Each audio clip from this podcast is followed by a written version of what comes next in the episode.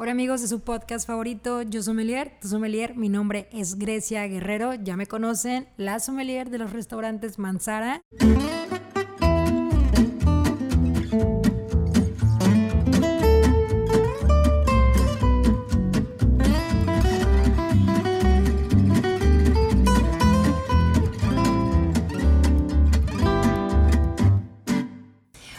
Bienvenidos al podcast Yo Sommelier, tu sommelier. Mi nombre es Grecia Guerrero, ya me conocen. A la que no conocen todavía y les va a encantar conocer. Esta es mi invitada del día de hoy, eh, mi amiga Claudia de la Peña. Claudia de la Peña es originaria de Zacatecas y ya tiene viviendo en la ciudad de Guadalajara varios años, no sé, 10, 12, 13. Y tiene muchísima experiencia obviamente en el mundo de los vinos, pero también es una apasionada de la gastronomía, que es su, su licenciatura de hecho. Así que para que podamos conocer más de ella, pues Claudia, te cedo el micrófono. Cuéntanos más de ti y cómo es que entraste al mundo del vino y de la cocina. Muchas gracias, gracias por la invitación. Este, sí. Podemos ir sirviendo, Eh, ¿verdad? Podemos ir sirviendo el vino. Eh, ahorita les platicamos que estamos tomando. Muy interesante.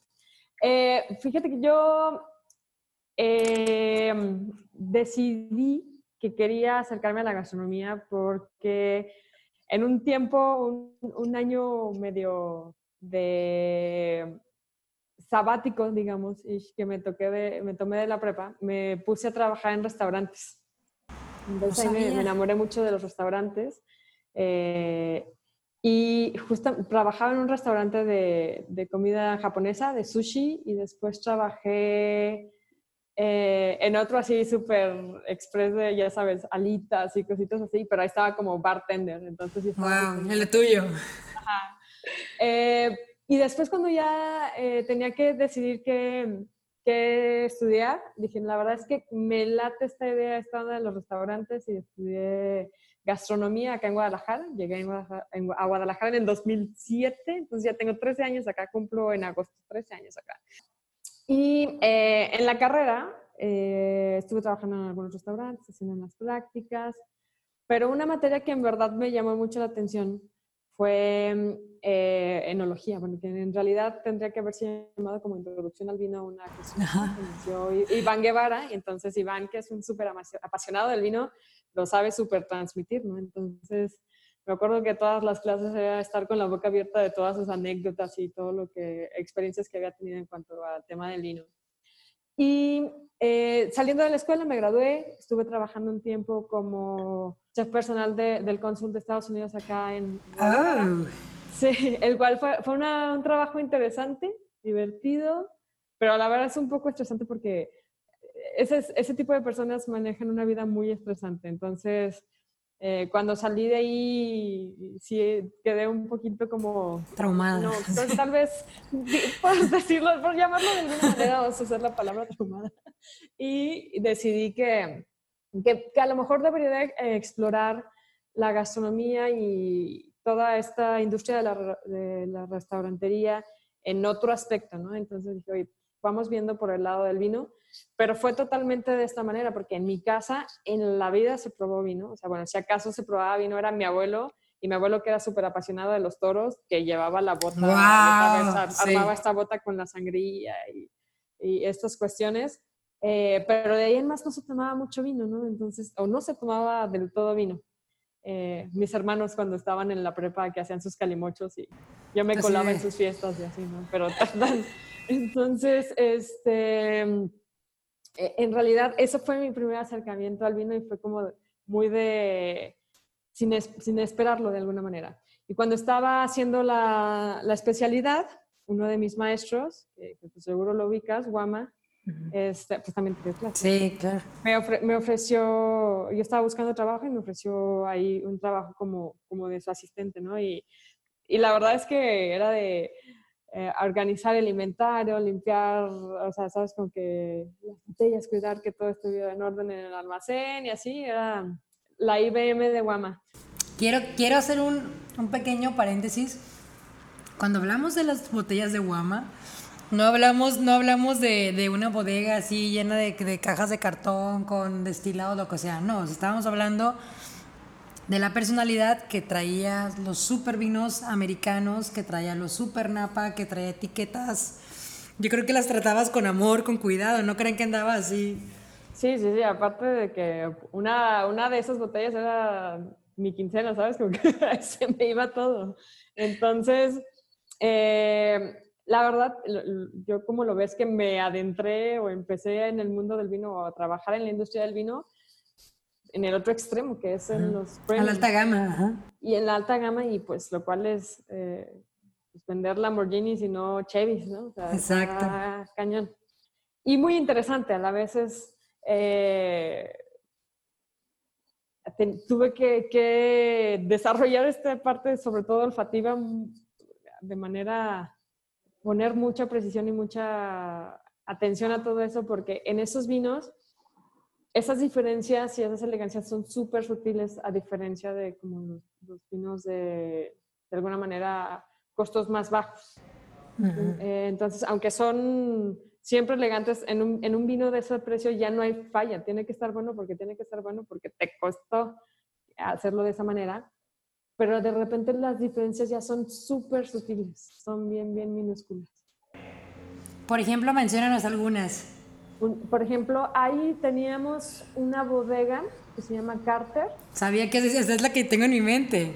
Esa es la que tengo en mi mente. Sí, y Carter produce vinos de un viñedo que se llama Tocalón, pero Tocalón, la parte, el, el viñedo Tocalón tiene dos dueños, eh, bueno, esa, esa, región, dos dueños.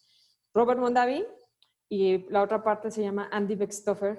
Y entonces Andy Beckstoffer te vende eh, uvas de parcelas particularmente. Entonces, eh, me acuerdo que manejábamos tres parcelas diferentes y cada una tenía diferencias significativas. Algo muy interesante de Napa es que para empezar toda esa zona estaba debajo del mar y después corrieron ríos que venían toda la parte norte, Alaska, Canadá, y eso arrastra pues entre los cerros y toda esta zona arrastra muchas eh, corrientes aluviales y puedes decir que prácticamente en 200 metros, 100 metros de diferencia hay suelos completamente diferentes. Entonces, sí te da una particularidad diferente, pero a veces distinguirlo es muy minúsculo, pues, o sea, la, característica diferencial a veces no, no es tan obvia. Es lo que hablas de la sutileza. Sí, exactamente.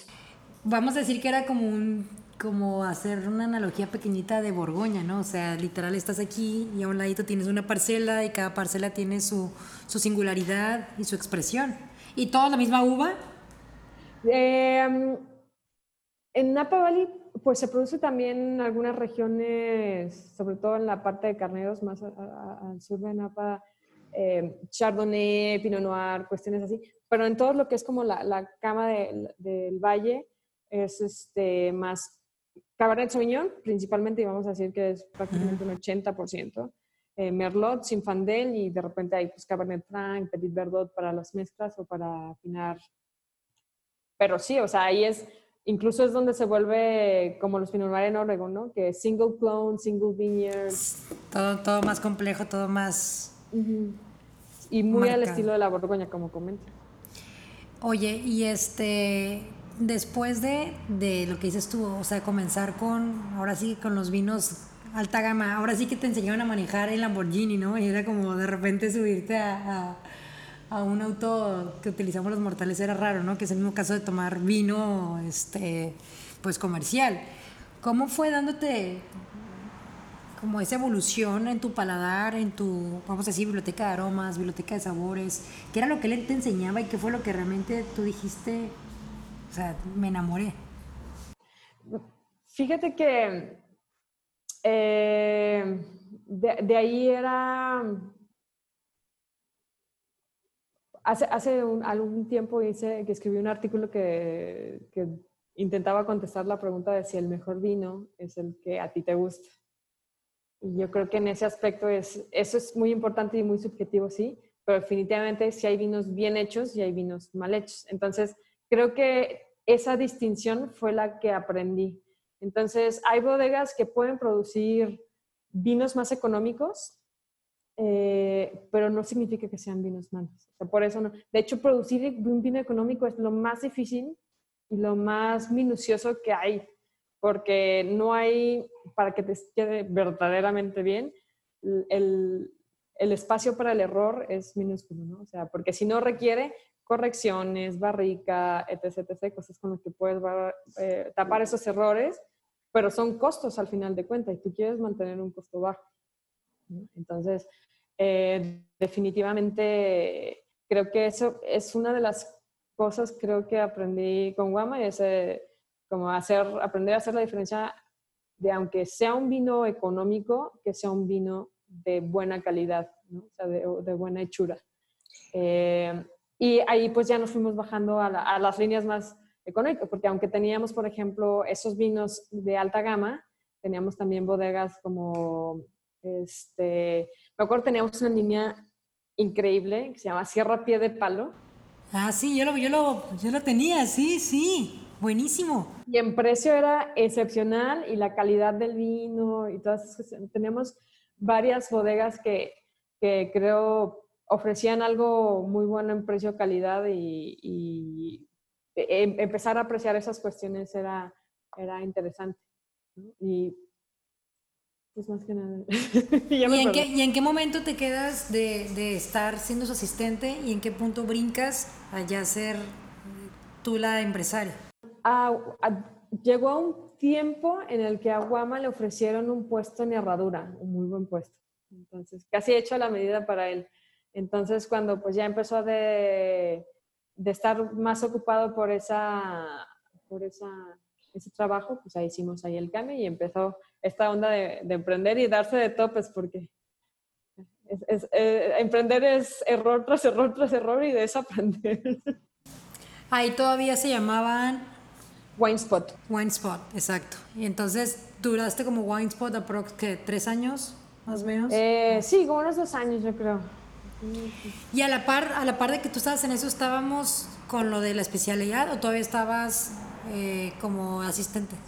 En un principio, cuando estaba en la especialidad, eh, estaba de asistente ahí con Guama. Y ya después terminamos y ya empezaba. Oye, bueno, pues con, Claudia, con Claudia, al igual que con Pechu Som, fue uno de los sommeliers con quienes nos fuimos de, del viaje de itinerante este por España. ¿Alguna anécdota que quieras platicarles de, de esa super experiencia? La verdad es que... Yo creo que esa, de ese viaje, bueno, aparte de que visitamos eh, bodegas muy increíbles y nos recibieron de manera con súper atención. De repente nos abrían vinos que nos quedamos nosotros mismos con la boca abierta de que no puedo creer que, que vayan a abrir esto, ¿no? O sea, eso pasa mucho en el, en el tema del vino que es, creo, creo, que en verdad sí es mucho de, de la gente del vino y del tema del vino. Cuando tú sabes que alguien aprecia lo mismo que tú, lo quieres compartir. Sacas, sacas tus, tus, joyas. Ajá, sacas tus joyas y sacas. Entonces, en ese aspecto era, yo creo que, no sé si los enólogos nos veían como súper interesados o súper emocionados por toda la experiencia, que decían, a ver, nos querían dejar con el ojo cuadrado, ¿no? Y venían y de que, mira, y toma esto, ¿no? O sea, y descorchaban cosas impresionantes. Pero una de las cosas que, una anécdota que me recuerdo mucho fue el, la visita que hicimos tú, Rosalina y yo al... Uf, no. o sea, estábamos encantadas por la coctelería y ese parecía ser el mejor bar de coctelería de todo Barcelona. nadie, nadie me cree cuando les cuento. Hay que pasarnos, hay que pasarnos y, tomar algo, nos tomamos un mojito, lo que sea, un martini y, y nos vamos al... aunque nos cueste 30 euros, o sea, no importa, no cenamos. Sí, sí, no importa. Al final creo creo que entre todas, Marta, estaban dando el reconocimiento de, de, un mini curso de Javier. Este lo tengo hasta enmarcado. O sea, es como, fue tan buena experiencia, tan divertido, que lo tengo hasta enmarcado en ese reconocimiento que nos dieron. Ah, déjenme les explico lo que está contando aquí Clau. Es que es algo súper importante porque nosotros andábamos ya divagando, ya se había acabado ese día, y andábamos por Barcelona caminando y de repente llegamos con ese super bar y fue así como, oigan, o sea, entramos ya no cenamos, pero hay que ir. Y tenía un speakeasy, me acuerdo, que al final nos pasaron el speakeasy. Ah, sí, sí, sí, o sea, era así como, como ya más VIP el tema, pero le caímos bien a Jerónimo, de hecho. Sí, era Jerónimo. Jerónimo, nos escribimos él y yo, no sé por qué, pero siempre estamos en contacto también. Jerónimo, si nos llegaras a escuchar por algo, gracias, eh, marcaste nuestra vida. Sí, sí, sí, sí, es una súper memoria que tenemos para siempre. Nunca lo vamos a olvidar.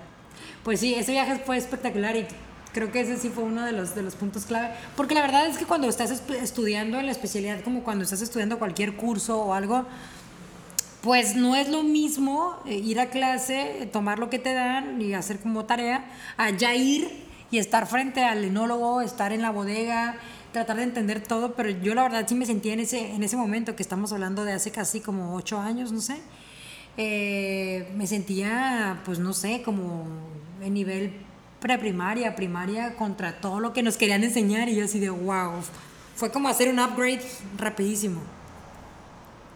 Amiga, ¿qué te parece que vamos hablando del vino que tienes? Porque aquí en Mochis y donde estoy yo estamos como a 35 grados y este vinito está perdiendo temperatura. Sí, estamos probando eh, un vino de Nueva Zelanda, la bodega se llama Mud House. Okay. Eh, esta es una bodega que nació de dos personas viajeras y creo que tú y yo comprendemos perfectamente ese espíritu viajero.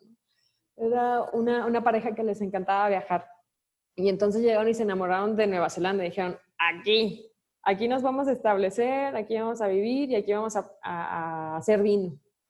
Y entonces eh, es, ah, producen vino en tres regiones principalmente. Nosotros solo traemos eh, los vinos de la región de Central Otago y de Marlborough, que es particularmente un Pinot Noir y un Sauvignon Blanc, pero ellos producen Pinot Gris, Gewürztraminer, este, etc, etc cosas ahí, incluso hacen hasta un vino kosher y así, pero nosotros la verdad solo estamos trayendo estas líneas que son las que nos parecen eh, más aptas para el mercado y para comercializar, porque pues todavía son uvas que, que no hay como un, un, consumo muy amplio. No, y que aparte Nueva Zelanda lo relacionas directamente con estas dos uvas, ¿no? Exactamente. Y bueno, este es un, un vino Pinot Noir 100%, eh, usan diferentes clones eh, en diferentes viñedos. Ese tema de los clones es todo nicho. Para los que no entiendan el tema de los clones, yo creo, amiga, aquí tenemos que aventarnos un artículo. Con muchísimo gusto lo puedes eh, generar tú y me lo pasas. Pero eso ya es así como, les decía lo del nivel primario, pues es como nivel prepa universidad, ya es otro mundo. O sea, ya te metes a, a las razas de específicamente Pinot Noir, ¿no? Sí, sí, claro. Y em, pues la verdad es un, es un vino que, que, nos, que nos ha gustado mucho, ha funcionado mucho.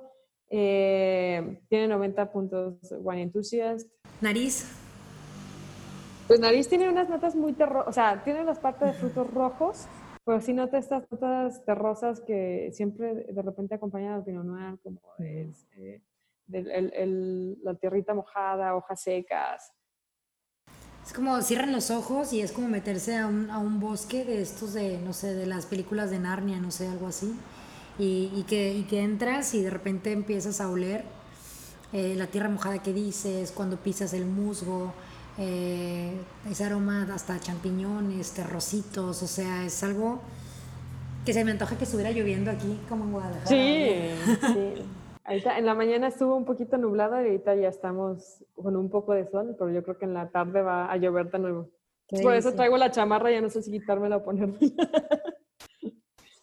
Y a ver, cuéntame, ¿cómo debería de ser la expresión de un Pinot Noir de Nueva Zelanda? Para irlo probando.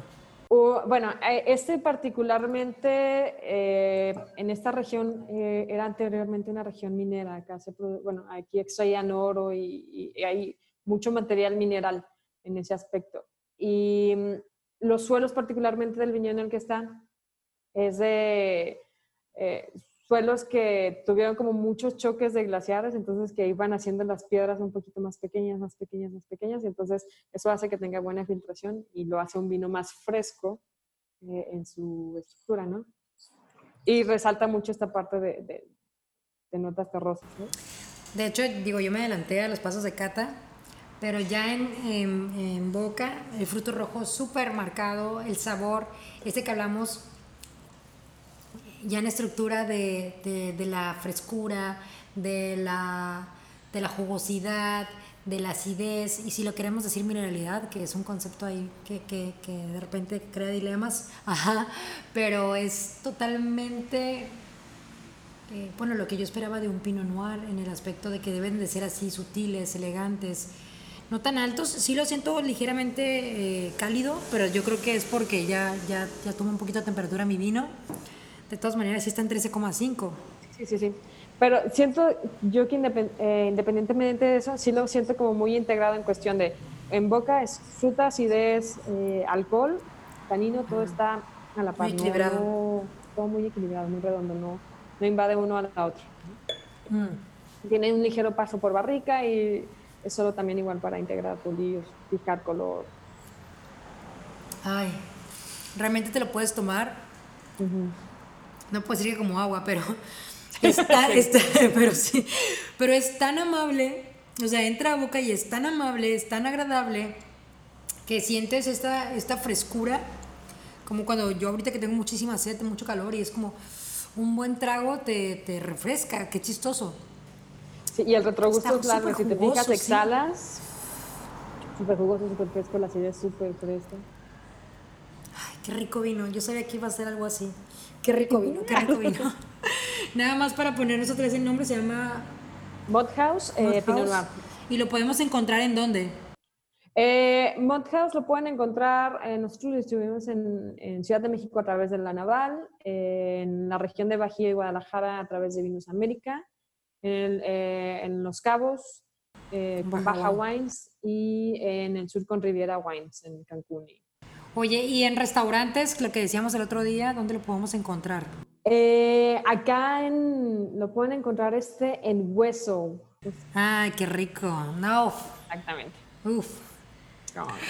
Es que, digo, también, obviamente un Pinot Noir, no, no, no cualquier ah, sommelier o gerente o persona que elige eh, el armado de su, de su menú, o sea, se, se va así como que, ay, a fuerza tengo que meter un Pinot Noir. Siempre su menú lo va a meter, pero, pero no es así como que lo que más pide la gente, entonces... Hay, hay un cliente que, que, me, que me, da, me dio la analogía perfecta, creo yo, para el Pinot Noir. Es que el Pinot Noir, y les dice a, a su equipo, el Pinot Noir es como el taquito de lengua. No todo el mundo lo va a pedir, pero el que le gusta, lo sabe apreciar y sabe por lo que va, ¿no? O sea, donde tiene el ojo, tiene la bala. Y sí, o sea, literal, es que es como un, taquito de lengua, no a todos les gusta, es un gusto adquirido. Y de hecho creo que le quedaría bien, ¿eh? Sí, de hecho, hasta se me hizo la boca. De hecho ya se me antojó esos taquitos de Providencia Sí. por allá. Sí, que tiene esta onda grasita mantequillosa. Ajá. Y no una proteína tan, tan, tan, tan, tan potente. Uy, así está. Ahora, para entender ese tipo de vinos, ¿con qué, con qué hay que acompañarlo? Yo creo que, y a lo mejor tú ahorita me, me, me puedes ayudar más, aportar más, tú como, como chef. A mí me gusta que este Pinot Noir, en lo particular, puede ser como el, ok, no quiero que me vayan a juzgar, pero es como el blanco de los tintos. Me refiero a esta frescura, a esta sutileza, a que puedo acompañarlo hasta de un salmón, de un buen filete y le va a ir bien. O sea, te ayuda a romper paradigmas que aquí no entra el, el gran ribeye con un pinot noir, o sea, no, no hagan eso, Esa- esto es algo más sutil, estamos hablando de algo más elegante, más femenino. ¿Con qué lo podemos acompañar? ¿Qué recomendaciones nos das? Mira, es, es precisamente eso, ¿no? Yo creo que en este mm, estilo de vinos es donde tenemos un más amplio rango de maridaje.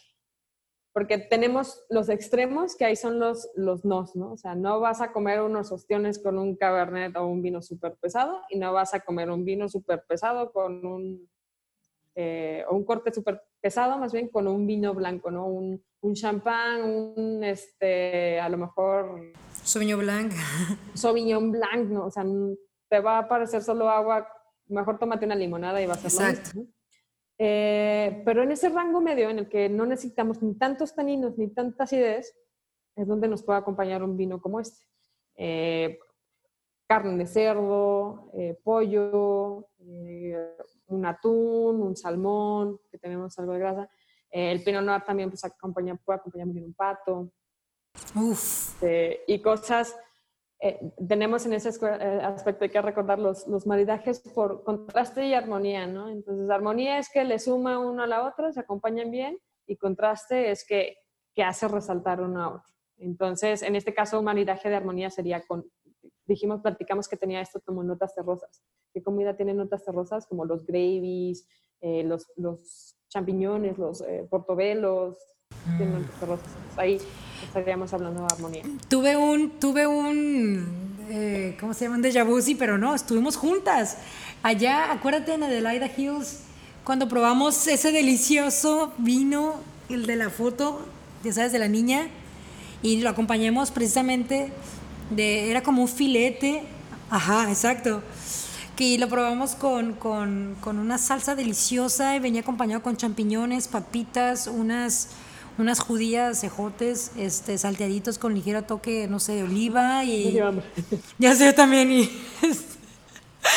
y las dos así de... Y papas como, como aplastadas, o sea... Um, hash brown, sí, sí, sí. ¡Qué cosa tan rica! ¿Sabes? De ese viaje, el mejor maridaje, que lo recuerdo todavía a la fecha, ¿te acuerdas en... Eh, espera, estoy intentando... Brook, se llama Brandburg la, crema de calabaza. No, hombre, ya sé. Conejo Gustavo Miner. Ese vino lo traje. De hecho, ese vino sí lo compré yo. Y, me acuerdo que lo abrí en cuanto, en cuanto llegué con Luis. Y yo así de, pon atención al vino. O sea, siéntelo, huélelo. O sea, y fuimos a un restaurante de mariscos, nada que ver. O sea, sí fue un pecado no haberlo acompañado de una sopa, de una crema de calabaza como ese día. Sí, o sea, y fue una cosa tan casera y tan rica. Y esto porque también además de ese viaje de España y otros lugares, eh, con Claudia hemos tenido oportunidad también de hacer este viaje que fue hace como unos 3, 4 años. Híjole, ya qué rápido. Que, que, que entramos a, a este apoyo que dio la USDA a conocer los vinos de Northwest, a conocer Washington y a conocer Oregon. Amigas, sí que hemos disfrutado de la vida, no puedes decir que no. Sí, sí, la verdad sí. Sí, sí, sí. Y las dos así llorando, sí. Ya, ya quiero viajar de nuevo. Yo también, ya déjenos salir. Wow, yo creo que, digo, aprovechando que estamos viviendo esta experiencia, que cada quien la está viviendo diferente, eh, para los que amamos la comida y el vino, obviamente el factor viaje, poder trasladarte, ir a probar las cosas al lugar de origen, es la cosa más deliciosa, importante. Yo quisiera ir, aunque sea a Mazatlán ahorita, o, ya para llegar más lejos, quisiera ir a, a, Oaxaca a comer chapulines y tomar mezcal. O sea, no, no, no pido salir del país. Sí, sí, exactamente. Sí, ya sé. Ya extraño de Zacatecas por unas gorditas de lengua. Uf. Qué delicia, no. No he ido a Zacatecas. Unos taquitos de yesca, chicharrón prensado. Ay, yesca, yesca, anotado. Ahí para los de Zacatecas ya le están dando recomendaciones. ¿A dónde van, eh, los de Zacatecas? A, a, los tacos de, de yesca. ¿Cómo se llama? Se llama Kikis. Ah, pues con el Kikis. el Kikis, unos taquitos de rojo de verde. Ay, no, qué rico, qué rico. Súper comelonas, como se pueden dar cuenta. Y, y, si no se han dado cuenta, aunque parece esta como una, un, un martesitos aquí de amigas, realmente les estamos queriendo compartir muchas de las cosas que hemos vivido, muchos de los maridajes que nos han encantado. Y amiga, otra pregunta, ya después que, que, te quedas con todo el tema de Wine Spot, lo conviertes a vino mío, haces todo este emprendimiento, pero ahora ya dar el brinco con todo el conocimiento que traes, con toda la experiencia que traes, ahora hacer ya eh, el tema comercial, eh, foráneo a nivel nacional, ¿cómo se siente y de qué se trata? Porque eres sommelier administrativo y comercial, es muy diferente a yo estar atendiendo las mesas. Sí, exacto.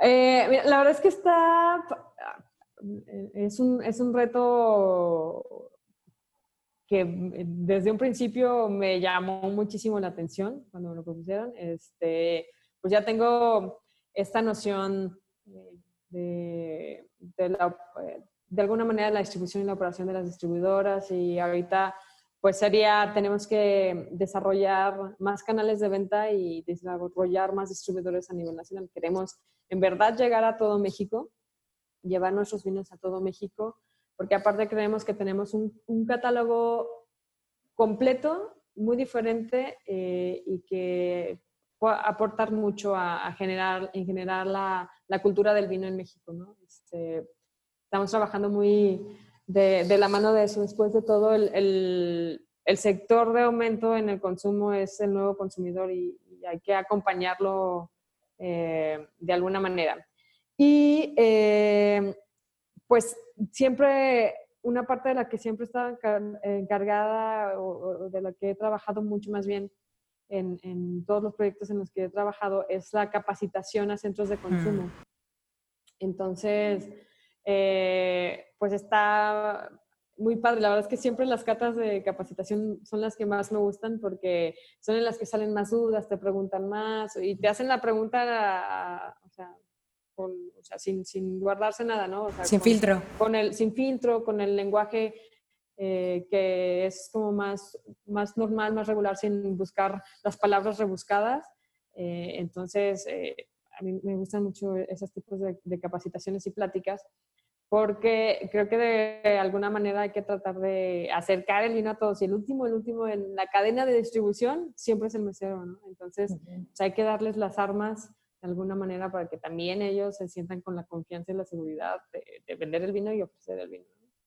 Eh, y pues ahorita va un poquito de, esa, de, esa, de ese lado, ¿no? De eh, encontrar los distribuidores y apoyarles en el área comercial a promocionar los vinos, a hacer eventos, a capacitar centros de consumo, a darles a conocer más de nuestras marcas, eh, pero a nivel nacional. Estamos, aparte pero pues ahora ya... pero y estamos ahorita tratando también de tener el apoyo comercial y, publicitario que esto merece y amerita. Sí, obviamente. Pero ahorita tenemos la ventaja de, de, haber roto ya las barreras de la, del tema digital, de utilizar las redes sociales, de utilizar Zoom, de hacer todo esto a través de, de, pues de nuestro teléfono, de, nuestra computadora. Entonces, ahí vamos a estar apoyándolos, vamos a estar comentando. Para la gente que esté interesada en poder compartir, comprar, llevar a sus restaurantes eh, algunas de estas bodegas, con gusto les voy a dejar también los datos de Clau, porque traen una, una línea y un portafolio yo creo que bastante interesante y sobre todo lo que platicabas, con muchísima tipicidad, que es algo que a mí me gusta, que puedes saber y probar un Pinot Noir de Nueva Zelanda, un Sauvignon Blanc de acá, un Chardonnay de California. Entonces, sobre todo cuando estás queriendo aprender o cuando estás queriendo llevar un producto a la mesa de tu comensal, eh, pues lo que es. Es importante, ajá, es, importante, tener, la referencia, ¿no? Exactamente. Ya de ahí puedes empezar a, a, probar cosas que son a lo mejor más novedosas, a lo mejor que son más este, de nueva, nueva vanguardia, cositas ahí pueden ser muy interesantes, pero primero tienes que tener la referencia porque si no... Así es, y no es que sean, no es que sean clásicos así muy serios, simplemente que son como los que debes de probar en tu bucket list en cuanto a tipicidades. Creo que, que sí hay que acercarnos al experto y bueno, aquí qué mejor que con Clau en Vinos del Mundo. Amiga, como para ir cerrando, porque sé que tienes trabajo, ya te están hablando, dime este, una cerveza, un mezcal y un tequila, obviamente que tenemos que probar, que te guste. Una cerveza, ay, es que esa ya casi no la encuentro, pero hay una eh, IPA con jengibre que se llama Dos Palomas. Ah, que me, gusta muchísimo. La tenían en alcalde. Sí, la tenían en alcalde. Este, esa me gusta muchísimo como aperitivo. Este, un mezcal, pues la verdad es que y siempre me voy, creo que en, mezcal a lo mejor tendría que explorar un poco más, pero porque siempre me voy a danzantes. Danzantes creo que... ¿El Tobala cuál? ¿Y tequila? A ver, aquí échale si quieres más, aparte de uno. Cascawin, ahí mi, corazón lo tiene Cascawin. Cascawin particularmente el blanco y el Taona, si tienen eh, oportunidad ahí de, conseguirlo, es, son una chulada, eh, una chulada. Y más que no les conté, pero también ella ama la música, entonces ya con el cascahuín, pues ya se agarra la guitarra y agarramos la party. Exactamente, y una cosa lleva a la otra y viene a las 6 de la mañana. Pero sí, eh, eh, creo, que, creo que eso también es bien importante que lo podamos, que lo podamos referenciar, porque como platicaba el otro día con Miriam, no hay sommelier mala onda, realmente todos son bien amenos, eh, les gusta la música, les gusta comer, les gusta beber. Y la otra pregunta que te iba a decir, vinos, dame tres vinos, porfa, que crees que precio y calidad tenemos que probarlo, no importa dónde sean, al menos dame uno mexicano. Tres vinos, precio calidad. ¿Sabes qué me gusta mucho? Y creo que es una, una bodega que de repente pasamos por encima, o sea, no, no, no, no la miramos tanto, es Guilloan.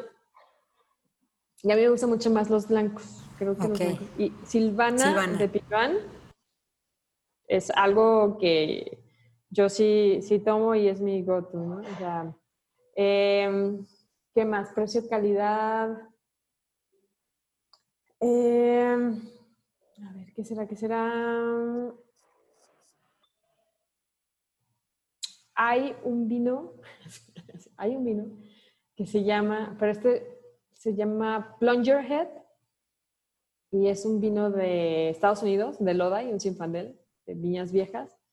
Tiene un tapón un poquito fuera de lo común, por eso se llama Plunger Head, porque se parece un poquito. Un plunger es un destapacaños. Ah, Se parece de alguna manera a un destapacaños. Pero se me hace un vino como muy divertido y muy interesante y la verdad es que creo tiene un muy buen precio. ¿Y mm, cuál otro sería mi go-to? ¿Qué será? Estoy pensando demasiado. Pues uno de, mi catálogo anterior, que lo amo y lo adoro, es Laia. Laia, Laia y yo tenemos una misma identidad, Salmanza. Pues ahí están, ahí están los tres, los tres vinos que nos recomienda y ahorita yo ya me quedé con la tarea de buscar el Silvana porque de hecho siempre que lo busco está agotado. O sea, quien lo, quien lo encuentre, qué bueno, o sea, siempre, siempre, siempre se acaba rapidísimo. Y sabes que acaban de sacar también una mistela, es como un vermouth-ish, eh, está muy bueno, ¿eh? También. Digo, como digestivo, como aperitivo. Hay que tenerlo en casa también, es importante. Pues bueno, amiga, ¿y algún libro que nos recomiendes leer? ¿Alguno de tu cabecera que digas tienen que tenerlo? Eh, uy, algún libro. Pues siempre Sabes que, que a mí me gustan mucho los que son como de referencia si puedes regresar a ellos, o sea, porque te das cuenta que entre más sabes de vino, menos sabes, ¿no? Y entonces tienes, regresas y lo lees y lo, lo entiendes de repente de una manera mejor conforme vas avanzando en, en probar vinos y entender de vinos. Y, por ejemplo, el Oxford Oxford of Wines. Sí, que sí, de Janssen Robinson, sí, que sí, es complejo de hecho es complejo y es muy completo, pero cualquier duda que tienes de vino, ahí la vas a encontrar. Ok. Sea una definición, sea de una región, sea. Este. ¿Cuál otro? Alguien que tú sigas, que tenemos que, que, seguir, que digas como que, ay, esta persona me encanta como comparte de vinos. Eh, ahorita este, tengo el nombre en la punta de la lengua. Déjame, nada más quiero buscarlo para no fallar, para no errarle. Mm. Que definitivamente creo que a Karen McNeil es una persona que hay que seguir.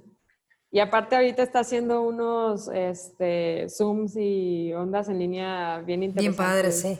Muy específicos. Este, ¿Quién más? Madeline Phuket. Yo amo a Madeline Phuket, todo su... Con su wine folly. Ajá, y wine folly también es un must que deben de tener en sus casas, porque ella encontró, ella inicialmente era una diseñadora gráfica que después se enamoró del vino y entonces buscó la manera más práctica de que la gente entendiera estos temas, ¿no? Que de repente pueden ser difíciles. Sí, como todo de una manera más gráfica y puede entender cuando hablamos de tipicidad, y todo te lo ponen escalas bien, bien lindo aparte. Este, ¿a quién más creo que hay que seguir? Ah, ella se llama, es una, una sommelier de. Es que estoy. Pascaline Peltier. Le Peltier, perdón. Pascaline Le Peltier.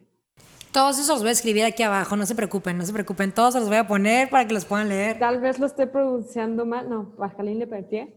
Y ella es Master Sommelier y es este, eh, fue la sommelier del año, el, año, pasado en Francia. Es todo un personaje, pero también muy down to earth y ella tiene una pasión particularmente por los vinos naturales, entonces también está como muy interesante esta onda.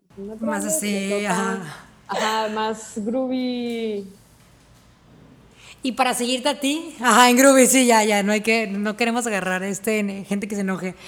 Y para seguirte a ti, ¿dónde te seguimos? ¿Dónde te encontramos? Eh, me encuentran en, en, Instagram como ClaudDLP, eh, igual en Facebook y pues... Y por ahí vas a estar publicando cuando tienes catas, cuando tengas eventos, si Dios quiere que ya podamos regresar a los restaurantes a armar todo esto. Sí.